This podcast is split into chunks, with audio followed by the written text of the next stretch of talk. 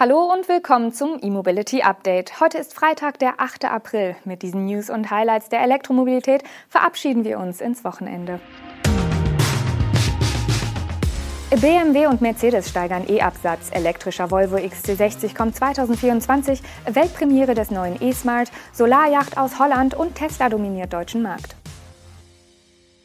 Die BMW Group konnte den weltweiten Absatz an vollelektrischen Autos seiner Marken BMW und Mini im ersten Quartal 2022 um rund 150 Prozent steigern. Insgesamt wurden von Januar bis März knapp 35.300 Elektroautos in Kundenhand übergeben.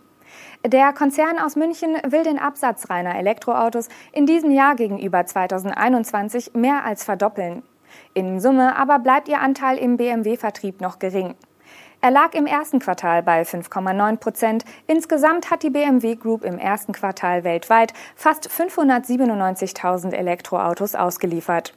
Das waren übrigens 6,2 Prozent weniger als im Vorjahreszeitraum. Kurz nach BMW hat auch der Premium-Konkurrent Mercedes seine Absatzzahlen für das erste Quartal vorgelegt. Die Stuttgarter konnten zwar bei den Elektroautos um 210 Prozent zulegen, absolut gesehen bleibt Mercedes-Benz aber hinter BMW. Denn die Stuttgarter konnten im ersten Quartal nur rund 21.900 Elektroautos absetzen, rund 13.400 weniger als die Münchner. Dennoch haben die Stromer damit gegenüber dem Vorjahresquartal um 14.800 Einheiten zugelegt. Derweil erzielten die Plug-in-Hybride von Mercedes mit einem Zuwachs von 8 Prozent auf 45.900 Fahrzeuge ihr bestes erstes Quartal aller Zeiten. Sie machen den deutlich größeren Anteil der Mercedes-Verkäufe Ladesteck mit Ladestecker aus. Das Wachstum war bei den Plug-in-Hybriden aber deutlich geringer.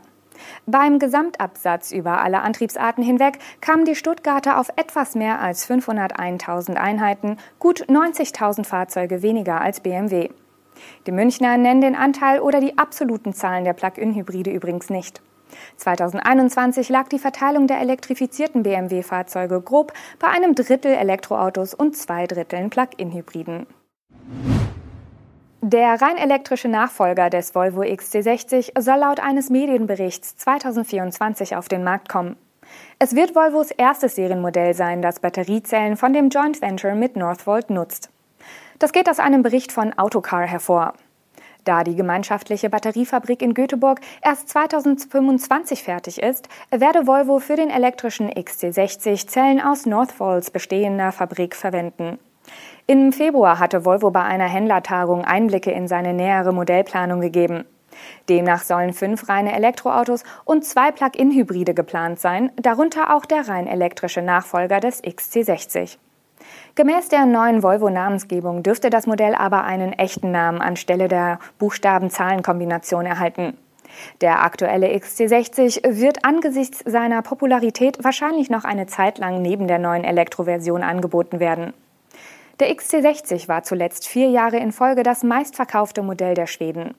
Der elektrische Nachfolger und der aktuelle XC60 als Verbrenner dürften dann parallel im Volvo-Stammwerk Toslanda bei Göteborg gebaut werden. Mit der Vorstellung des ersten Serienmodells hat die frühere Daimler-Kleinstwagenmarke Smart ihre Neuausrichtung abgeschlossen. Statt den ikonischen Zweisitzern baut Smart künftig das kleine Elektro-SUV Hashtag One. Das hat gestern in Berlin seine Weltpremiere gefeiert. Das Elektroauto ist 4,27 Meter lang und fährt mit einer 66 Kilowattstunden großen Batterie vor. Im Wettbewerbsumfeld bewegt sich der Smart damit auf dem Niveau eines Hyundai Kona Elektro und hat sogar 8 Kilowattstunden mehr an Bord als der in etwa gleich lange VW ID3 Pro. Beim Antrieb setzt Smart im Rahmen des neuen Joint Ventures von Mercedes und Geely auf einen Asynchronmotor, der stolze 200 kW leistet. Das Drehmoment liegt bei 343 Newtonmetern. Eine Parallele zu den früheren Smart-Modellen. Der Motor sitzt im Heck.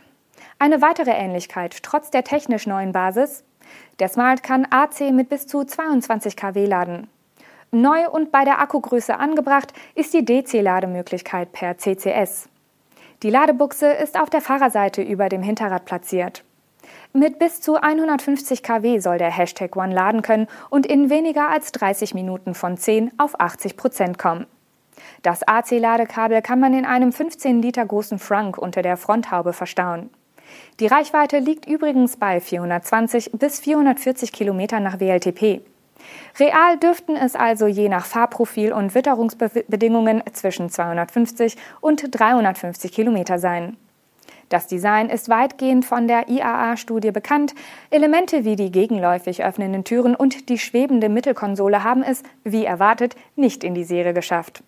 Preise und ein Datum, ab wann der Hashtag One ausgeliefert wird, nennt Smart noch nicht. Der Bestellstart wird Berichten zufolge für Sommer erwartet. Eine ganz andere Premiere wurde derweil zu Wasser gefeiert. Der niederländische Hersteller Soul Yachts hat seine neue solarelektrische Yacht Senses 62 vorgestellt. Das rund 19 Meter lange und 10 Meter breite Boot verfügt über zwei E-Motoren, die je nach Version jeweils 100 kW oder 200 kW leisten. Die Akkukapazität der Yacht beträgt je nach Ausführung 282, 424 oder sogar 564 Kilowattstunden. Mit der Kombination aus Batterie- und Solartechnik spricht das Unternehmen dem Elektrokatamaran Transozeanfähigkeiten zu. Sprich, die Census 62 soll auch Ozeane überqueren können. Eine genaue Reichweite nennen die Niederländer aber nicht.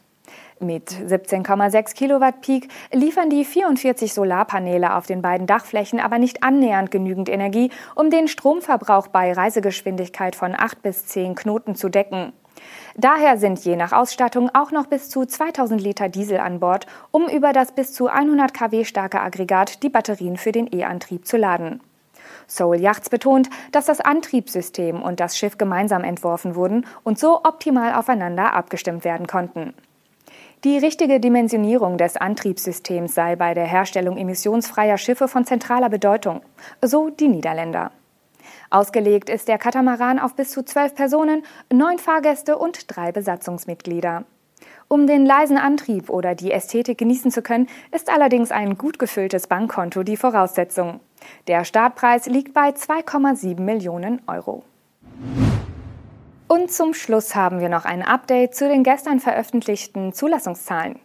Rund 34.500 Elektroautos kamen im März neu auf die Straßen. Und wie so oft am Ende eines Quartals konnte sich Tesla an die Spitze des Marktes setzen. Diesmal aber gleich mit zwei Fahrzeugen. Das Model 3 sicherte sich mit rund 5500 Neuzulassungen Platz 1 und das neue Model Y mit rund 2500 Einheiten Rang 2. Die Limousine der Amerikaner dominierte über alle Antriebsarten hinweg auch die Mittelklasse. Kein anderes Modell wurde im vergangenen Monat in dieser Fahrzeugklasse so oft neu zugelassen. Der VW Passat kam als zweitplatziertes Modell nur auf rund 3600 Einheiten. Doch zurück zu den Stromern. Der elektrische Fiat 500 landete mit fast 2000 Fahrzeugen auf Platz 3. Dieselbe Reihenfolge, also Tesla Model 3, Tesla Model Y und Fiat 500e sehen wir übrigens auch als Quartalsranking in Deutschland. Die Top 5 komplettierten im März der BMW i3 mit knapp 1800 Exemplaren und der Hyundai Kona Elektro mit fast 1600 Einheiten. Das waren die Highlights der Elektromobilität für diese Woche. Wir sind am Montag mit unserem Update und dem Podcast wieder auf Sendung. Bis dahin wünschen wir Ihnen ein schönes Wochenende.